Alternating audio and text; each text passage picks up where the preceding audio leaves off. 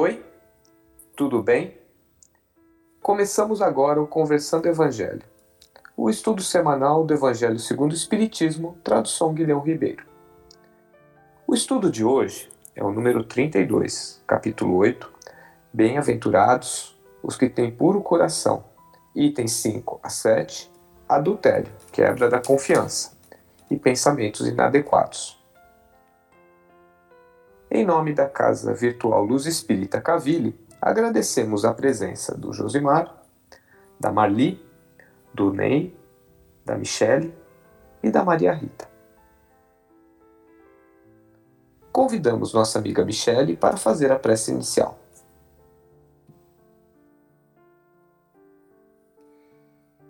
Deus, nosso Pai, Jesus, Mestre amado, espiritualidade amiga, Agradecemos pela oportunidade de mais um estudo na noite de hoje. Agradecemos por estarmos com saúde. Agradecemos também por essa oportunidade de reencarnação nessa Terra, nesse momento de transição do planeta. Agradecemos pela confiança em nós por estarmos nesse processo de desenvolvimento. Pedimos, Senhor, que nos abençoe na noite de hoje, que nos inspire, que os espíritos amigos possam nos intuir, para que possamos fazer desse estudo o melhor que nós pudermos, para que sejamos realmente inspirados para fazê-lo com todo o conhecimento que adquirimos durante o estudo. Pedimos que abençoe os nossos familiares, os nossos amigos e todos aqueles que necessitam de Ti nesse momento. É isso que pedimos e agradecemos, que assim seja. Que assim seja. Bem, o tema traição, a gente já pode logo imaginar a questão de Judas, né? E aí eu pergunto para o Josimar, né? O que em que consiste a, tra a traição de Judas? Boa noite, né? Então, a traição de Judas, ela sempre foi carregada, né? foi taxada com todo preconceito e com todo julgamento né? de todos de todo o povo cristão. Né? E, na verdade, entende-se, entendo a, a traição de Judas como o complemento necessário para, para solidificar todo o ensinamento, todo o trabalho apresentado por, pelo Mestre Jesus. Né? Afinal de contas, aqueles doze discípulos não foram escolhidos a esmo, né? Jesus usou de sua de toda a sua sensibilidade espiritual altamente desenvolvida, né, como ele, um espírito puro que era já naquele tempo, então, não, não houve erros. Né? Não houve erros. Se houve a traição de Judas, é porque era necessário que houvesse, como o próprio Cristo nos coloca, né? a questão dos escândalos. Né? O escândalo é necessário, e ai daquele que, pelo qual o, o escândalo se, se utiliza. Não é? Então, a visão que eu percebo é essa a, a, a necess, é a necessidade dessa traição de Judas, né?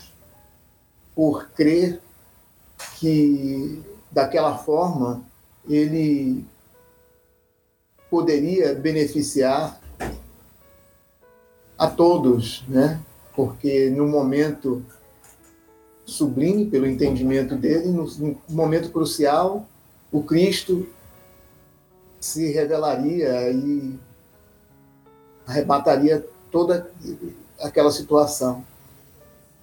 É, é importante a gente também lembrar que ah, o Cristo, que foi a própria vítima né, do, de Judas Iscariotes, o perdoou antes mesmo que ele, que ele concluísse o ato. E, no entanto, nós, o povo cristão, né, desde então, o crucifica, né?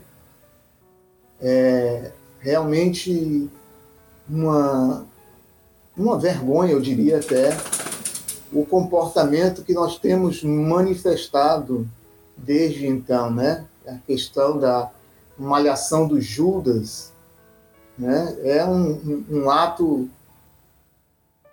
realmente sem o mínima noção do que se faz. Né? Já se passaram 2021 anos e o rótulo aí que carrega ainda é este, né? Nós esquecemos do conselho do mestre para que nós não julgássemos a história, a história dos 70 vezes 7, né, Josimar, do perdão que a gente esquece, né? Esquece, esquece e cobra como se pudéssemos, como se nós estivéssemos em condições de, de cobrar, de apontar, de mostrar, não é? Não é o caso, né? Eu, eu escutei, não sei se é verdade ou não, mas é, um palestrante falando que o, o, Judas, ele depois ele reencarnou como Joana d'Arc, foi um, um grande guerreiro do Cristo, defendendo uhum. o cristianismo, e ainda hoje a gente crucifica é, é, a gente ainda malha o Judas, né? Então, quer dizer, ele já, ele já se redimiu, ele é um espírito de luz, de muita luz, trabalha a favor do bem e a gente ainda é, é faz isso.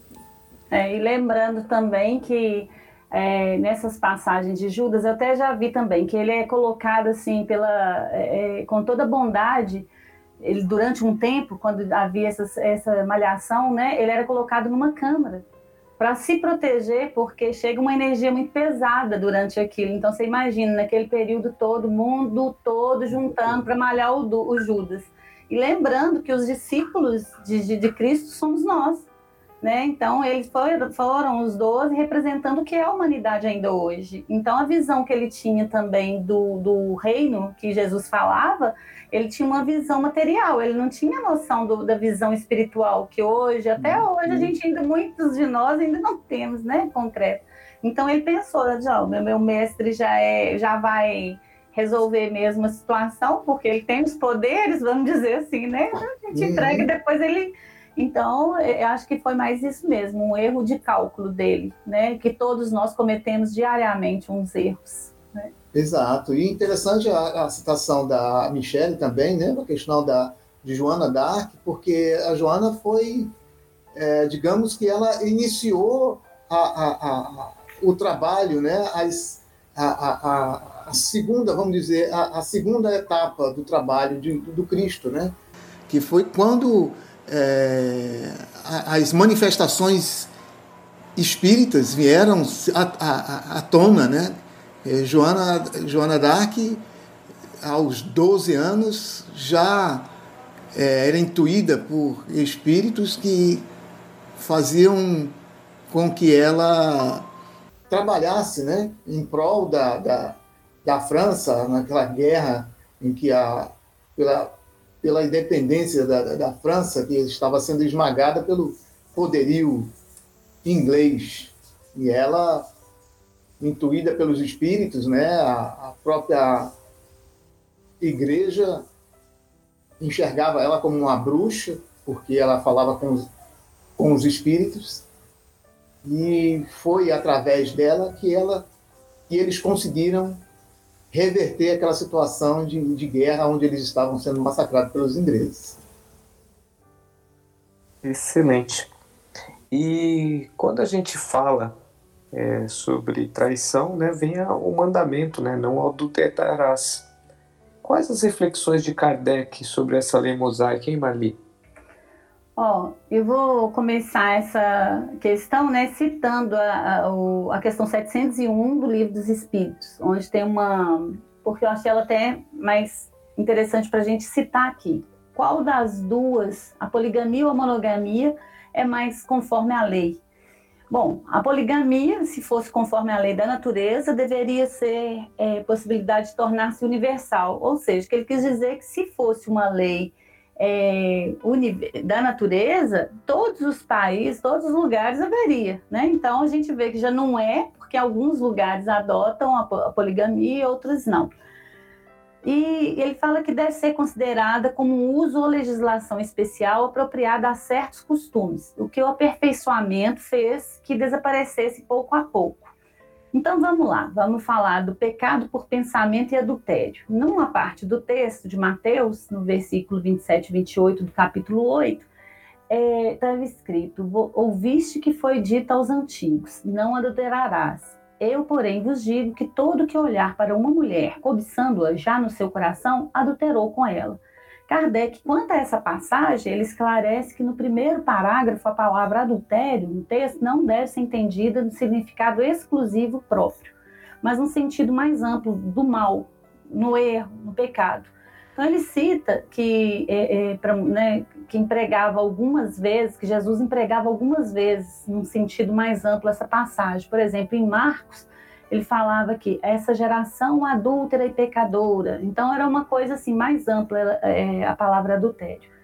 O que fica bem evidenciado que as palavras de Jesus citadas por Mateus é que não se, não se erra tão somente por um ato, ou seja, um ato em si de, de, de vamos supor, vão consumar no ato sexual, né, o adultério, não, não somente, mas também por pensamentos, visto que que tem o um coração puro não sente mal e nem pensa nele.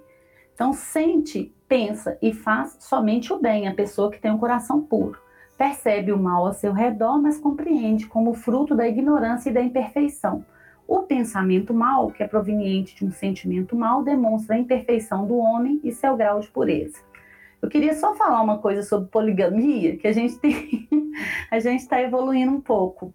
É, na época do rei Salomão, diz a história que ele tinha é, mil concubinas. O faraó Ramsés II tinha 200. Então nós já estamos melhorando um pouco, porque nos países onde tem poligamia, eles são é, aceitas quatro concubinas hoje, hoje em dia. E com isso, em alguns outros países e também o Brasil que não é permitido, a gente vê que isso é uma, é uma evolução, porque o adultério em si, ele é mais tendencioso à parte da carne, à tentação é, é, da carne mesmo, não necessariamente do amor. E num casamento a gente suporta altos e baixos, né, geralmente pelo amor, que é o que a gente veio aqui mesmo para amar, não é isso? Perfeito, Marli. E aí entra uma questão que é o que é pecado, é a definição do que é pecado. Né? Qual o significado de pecado, Ney? Pois bem, é, a origem do termo pecado, que antes de existir o cristianismo já se falava em vícios de conduta Desde os Dez Mandamentos, procura-se uma forma de guiar o homem no caminho do bem, mostrando o que é certo, o que é errado. Já no Antigo Testamento há um conceito de pecado. É, vamos lá. A palavra vem do latim pecare, que significa passo em falso, cair, remetendo-nos à culpa ou delito ou transgressão. Assim, religiosamente, passou a representar a transgressão livre, consciente da lei ou preceito de Deus, segundo Santo Agostinho. O pecado é uma palavra, um ato ou um desejo contrário às leis eternas, ou seja, às leis de Deus. Para nós espírita, ou na doutrina espírita, não usa o termo pecado, que é que é uma tradição utilizada pelo catolicismo e algumas outras doutrinas, como citada e é do conhecimento de todos. O Espiritismo procura desmistificar e projetar a luz sobre uma imensidade de pontos obscuros. Assim, no Livro dos Espíritos de Kardec, na parte quarta, das esperanças e consolações, há no capítulo 2 das penas e gozos futuros a explicação do ponto de vista do Espiritismo a respeito dos termos paraíso, inferno, purgatório, paraíso perdido, pecado original. Todos esses termos são alegorias que por certo foram utilizados para facilitar a compreensão das pessoas que à época seria muito difícil entender de outra forma. Pois bem, as falas de Jesus, inclusive, eram também formadas por alegorias. Certa vez, um dos seus discípulos lhe pergunta: Por que falas em parábolas? Ao que ele responde-lhe: Falo-lhes por parábolas, porque não estão em condições de compreender certas coisas. E eles veem, olham, ouvem, mas não entendem. A humanidade está em constante progresso no nosso planeta também. Hoje é um mundo de expiações e provas, mas estamos na fase de transição para um planeta de regeneração, quando o bem começará é, a triunfar. É assim, irmãos, assim, irmãos muito ligados ao mal já não nascerão mais por aqui. Os espíritos mais evoluídos voltarão para o bem, a chamada nova geração. Já estão encarnando para auxiliar a humanidade nessa transição. Esse processo também ocorre em outros mundos habitados. Pois bem, assim como em outras religiões, o Espiritismo também ensina o caminho do bem mostrando que as más condutas são contra as leis de Deus e atrasa todo o nosso processo de evolução moral. Mas o Espiritismo traz explicações que Deus é justo, não concede castigo, mas sim novas oportunidades de corrigir tendências e de fazer um novo melhor por meio de sucessivas vidas. Por isso, não lembramos conscientemente de nossas vidas passadas, para seguirmos sem olhar para trás, mas com sentimento de que podemos fazer diferente, melhor da, da, é da próxima vez. O Espiritismo defende a reforma íntima.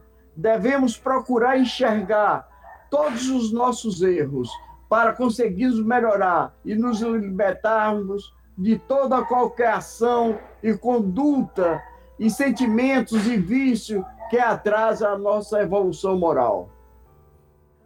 Perfeito, Ney. E aí, então a gente vê que o pensamento é uma coisa muito importante nessa relação, né? E a maneira como pensamos pode influenciar o nosso modo de viver, Michelle?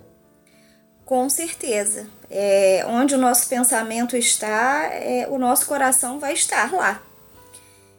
E sem falar de autoajuda, mas hoje a, a ciência, a psicologia estuda o, o, o sentimento. Hoje a gente tem a ciência da felicidade, inclusive. E nós temos que praticar o, o orar e o vigiar e o conhece-te a ti mesmo, para justamente conhecer os nossos pensamentos e domar os nossos pensamentos e, consequentemente, as nossas mais inclinações. Ah, a, a, a grosso modo, a ciência nos, nos mostra o seguinte, e a psicologia: nós não vivemos no presente. A gente não, não consegue, principalmente nós vivendo hoje a vida moderna, nós vivemos ou no passado ou no futuro. E esse excesso de passado, ele, ele nos leva à depressão e o excesso de futuro, ele nos leva à ansiedade. E o que, que nós temos agora? É um presente de Deus mesmo. É o presente, é o, é o aqui e o agora. E o, o que, que isso tem a ver com, com a relação com o pensamento? Porque essa ansiedade ou essa, essa, essa tristeza, né? esse saudosismo, essa depressão, a gente vai ficar sempre pensando: ai, se eu tivesse feito isso, ai, se eu tivesse, é, se eu não tivesse traído ai, se eu não tivesse falado mal, ai, se eu não tivesse feito aquilo, ou ah, amanhã eu vou fazer isso, e, e, e tá sempre buscando, amanhã eu vou ser melhor, e o amanhã nunca chega, porque a gente tem que fazer agora, né? E então, outra coisa muito interessante que a, que a psicologia nos mostra, só para ilustrar a questão do pensamento, é, são os estudos com pacientes com câncer.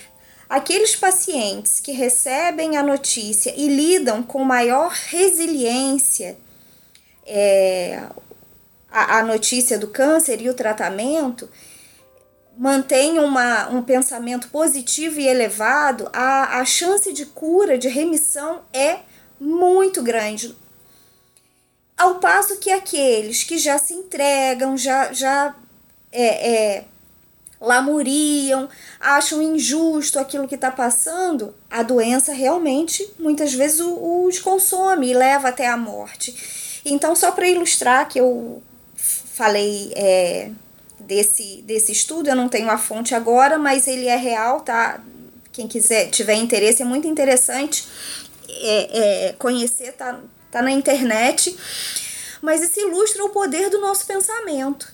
Então a gente precisa procurar. Nós somos cristãos, temos a doutrina espírita, o Je Jesus como nosso mestre e guia, que nos deu um verdadeiro manual de instruções de como viver a vida. Então, nós sabemos por ele mesmo o quanto o, o pensamento vai influenciar a nossa vida. Eu não vou falar muito, senão eu vou acabar entrando na resposta da, da, da, da Rita. Mas é, devemos praticar o, o orar e vigiar para saber aonde está o nosso pensamento e aí, consequentemente, nossas atitudes vão refletir exatamente aquilo que a gente pensa. É isso aí. Pensamento também é energia e aí a gente tem que tomar cuidado com os nossos pensamentos para que eles sejam pensamentos positivos.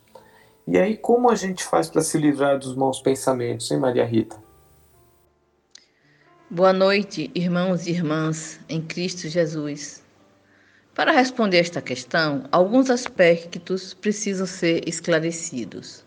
O primeiro deles é que estamos mergulhados no oceano de consciências que estão vibrando das mais baixas às mais altas frequências. O segundo é que nossos pensamentos não são somente nossos pensamentos são pensamentos presentes nas consciências imersas neste vasto oceano de mentes encarnadas e desencarnadas. O terceiro é que, a depender da nossa qualidade vibratória, nos unimos, alimentamos e somos alimentados pelos espíritos que vibram na mesma faixa que estamos vibrando. O quarto e o mais importante é que devemos ter sempre em mente o ensinamento de Jesus: orai e vigiai, porque não estamos sós. A compreensão destes aspectos, além de nos ajudar a perceber a origem, a força e o poder dos nossos pensamentos frente à nossa vida e dos demais, ajuda também na difícil tarefa de nos livrar dos maus pensamentos. Se estamos vibrando e emitindo vibrações negativas, é claro que vamos atrair e fortalecer os pensamentos desta natureza. O mesmo acontece quando vibramos positivamente, estamos atraindo e fortalecendo pensamentos positivos. Muitas vezes, os pensamentos ruins surgem como que do nada, de maneira repentina, sem que tomemos consciência imediata de sua natureza negativa. Simplesmente chegam vão nos envolvendo e nos fazendo convencer que são no, somente nossos. Nos perdemos neles e, na grande maioria das vezes, nos sentimos exaustos e impotentes diante da repetição obsessiva de seus conteúdos negativos. É praticamente impossível parar de pensar. Eles, os pensamentos sempre vêm e vão. Eles são como pássaros o cuidado fundamental é não deixar que eles façam ninho na nossa mente. Ao perceber a chegada deles, é importante verbalizar: vocês não vão fazer ninho na minha mente. Eu já renunciei a vocês e conscientemente escolher pensar em coisas positivas. Eles teimosamente vão voltar, mas devemos continuar verbalizando. Vocês não vão fazer ninho na minha mente. Eu já renunciei a vocês. Essa foi a chave que eu encontrei para abrir a gaiola da minha mente e deixar esses pássaros indesejáveis saírem. Comigo deu certo, tem dado certo. Principalmente quando lembro das palavras do nosso Mestre Jesus. Orai e vigiai, porque não estamos sós. Exatamente, Maria Rita. É importante o vigiar e orar. Né? Devemos estar atentos, né? como também a Michelle disse, né? Dessa forma, nós podemos elevar os nossos pensamentos o tempo todo. Bem, agradeço a todos a colaboração no nosso estudo da noite e peço ao nosso amigo Ney para fazer a nossa prece de encerramento. Vamos mais uma vez elevar nossos pensamentos e os nossos melhores sentimentos e agradecer a Deus e a espiritualidade amiga que ampara o nosso estudo. Lembremos da imagem serena do nosso amado Mestre Jesus e da sua bondade infinita. Agradeçamos a oportunidade de mais uma vez aqui estarmos para aprender um pouco mais da mensagem e ensinamentos de amor deixada pelo nosso querido Rabi de Nazaré. Pai amado,